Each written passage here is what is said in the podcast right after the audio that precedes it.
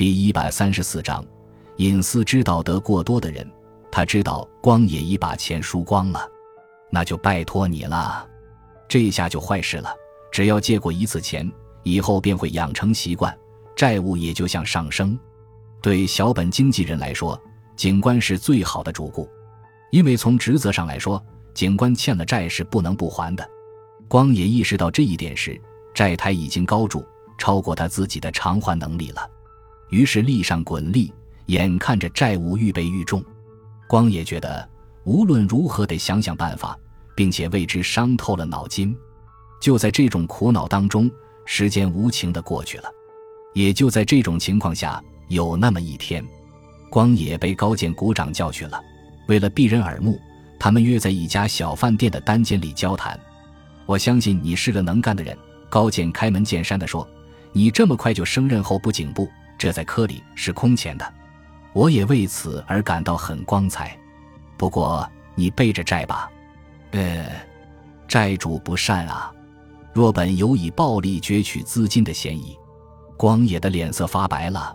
股长什么都知道了，从亲戚朋友那儿能凑到多少钱？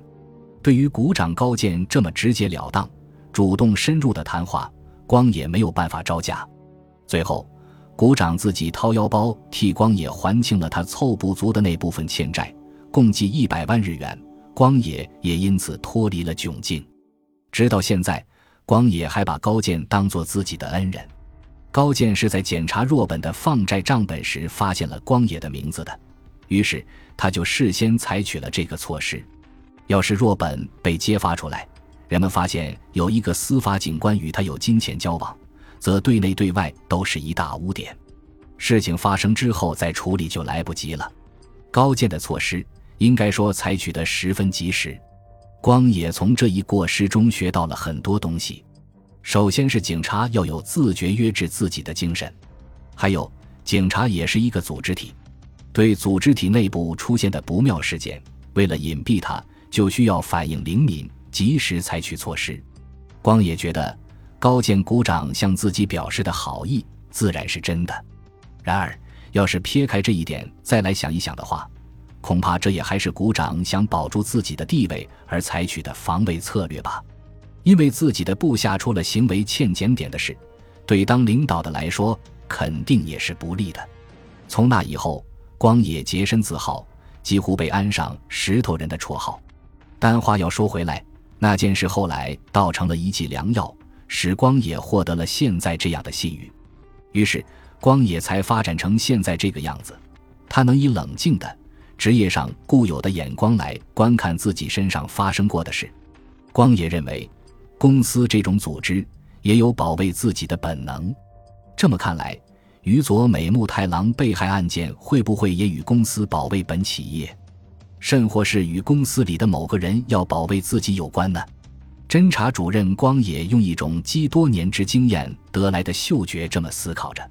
四，失眠的不只是侦查主任光野一个人，也许可以说，在宇佐美木太郎案件中受到询问的三荣公司的十三个人都失眠了。常务董事横沟也在床上翻来覆去不能成寐，并且越来越清醒。被询问时，自己绝没有撒谎，这是的的确确的。只是有一件事情自己没有主动说出来，可是为什么？可是为什么竟会将身居要职者的那种不可泄露的秘密一口气去对于佐美讲呢？人们对于佐美这个人的评价，自己是很清楚的。这是个有他没他都无可无不可的人，他没有才干，工作也不积极，只是规规矩矩的上下班而已。不过和他在一起而没有外人在场时，就总想和他谈点什么，因为对他很放心，即使讲了些什么，他也绝不至于泄露出去。那天横沟从公司出来，偶然碰到于佐美，便邀他走进一家小饭馆，几杯酒一下肚，话就自然流出来了。哎，这可是绝密的事啊！于是横沟自动的讲了起来。上个月，K 大型电器公司派人来找横沟密谈，试探合并的事。K 电器公司在冷暖气设备项目上比较弱，合并的目的是想吸收三荣公司的优秀技术人员。来人充分估计到三荣公司经理青睐不喜欢大型企业，于是来试探常务董事横沟。开出的条件是有利可图的。K 公司事先表示，成功之际将为横沟准备好可以电器公司董事的位置。横沟当然也就答应下来了。他和经理青睐之间的关系已进入没有挽回余地的死胡同，行动要隐蔽缜密，以 K 电器公司系统下的公司名义，尽量收购三荣公司的零碎股票，买通小股东去股东总会上捣蛋。要求青睐经理辞职，对董事们采取绥靖政策。这个作战部署正在静悄悄地一步一步向纵深发展。如此重大的事情，自己为什么去告诉于佐美呢？横沟董事咬住嘴唇这么想。于是八日那天，宇佐美寄来了那封信，自己也照办了。这可是绝对不能说出来的，因为一旦讲出来。自己就可能成为杀死于佐美木太郎的重要嫌疑犯。总务局长三鱼也失眠了。三鱼觉得宇卫美恐怕是被人杀死的，当然绝不是我三鱼干的。可是我为什么把那事情去对于佐美说呢？那种关系仅仅四个月就断了。现在回想起来，可以认为那种私情使他拿人开心，而自己就成了他满足情欲的对象。因为那一段时期，她的丈夫患了糖尿病，夫妇俩不能同房。对三鱼来说，和有夫之妇私通，这也不是第一次。在那些事情还没有败露之前，就都结束了。但是，这桩事情一旦败露，三鱼就将身败名裂，因为对手可不是好惹的人。事情是这样的：有一天，在闹市中心。三鱼从车窗里看到一个女子在挥手，这就是她。送你一送好吗？三鱼看到她提着买东西的包，便问道：“行吗？”“请，请。”他乘上了三鱼的汽车。啊，还只有三点钟呢。他看了看手表，便把眼睛转向车外晴朗的天空，说道：“这种日子，郊外的空气多新鲜呵！现在想来。”这是一种巧妙的引诱，不往外甲去逛逛吗？三鱼答了枪，他又说：“你有事吗？”会议刚刚结束，没关系。三鱼驾驶着汽车转了一个弯。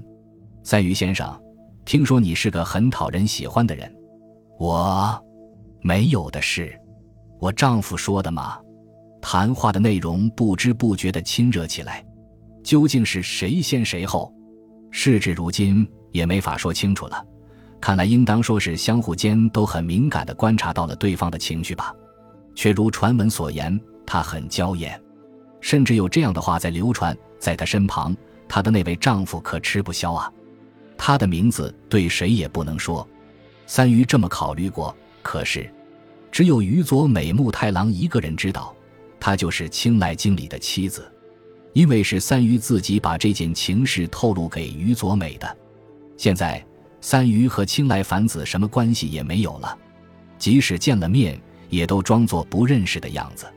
不过，尽管是已经断了的私情，要是说出来的话，不管怎么说，这毕竟是和经理妻子之间的私情，那就不会光作为个人私生活问题而就此了结的。但是。盖着八日邮戳的那封于佐美的来信，这事也绝对不能讲出来，否则要被当作杀人嫌疑犯的。总务科员松下三郎是一个凡事都藏在肚里的人，所以他的字形也是阴森森的。松下露出抑郁的眼光，显出烦恼的神色。他也是为了自己把不应该说出来的事告诉了人事科长于佐美而感到苦恼。我觉得自己生有这样的体质是个悲剧。松下以此话开头，绵绵不断地向于佐美诉说。松下是一个具有同性恋倾向的人，不过他对女性也并不是毫无所动，他只是具有轻度的同性恋体质，在一定程度上他是模棱两可的。可是这二者中间哪一个为主呢？如果理想的男性在眼前出现的话。他对这个男性的关切心情的比重就要大一些。我的不幸在于，如果对方也是生有同性恋性格的人，我就反感。我理想中的男性必须是完全正常的人，绝对不能带有同性恋倾向。你猜猜结果怎么样了？毫无所获，因为遇是正常的男性，对同性恋性格的人就愈表示厌恶。然而，我理想中的男性竟出现了，请你千万别对旁人说，这个男性就是总务科长热田，他是个运动员，办起事来机灵利落，是我理想中的男性。而这个热田科长竟亲口对我说，要我娶他的侄女，岂不是令人啼笑皆非？当然。我答应了这桩婚事，因为热田作为一个亲戚，将会永远在我身旁。自己为什么将这样的内心世界去告诉别的科的科长于佐美呢？而且他又是操纵人事权的人事科长，松下为之啧舌。而婚礼已经决定了，在明年春天举行。感谢您的收听，喜欢别忘了订阅加关注，主页有更多精彩内容。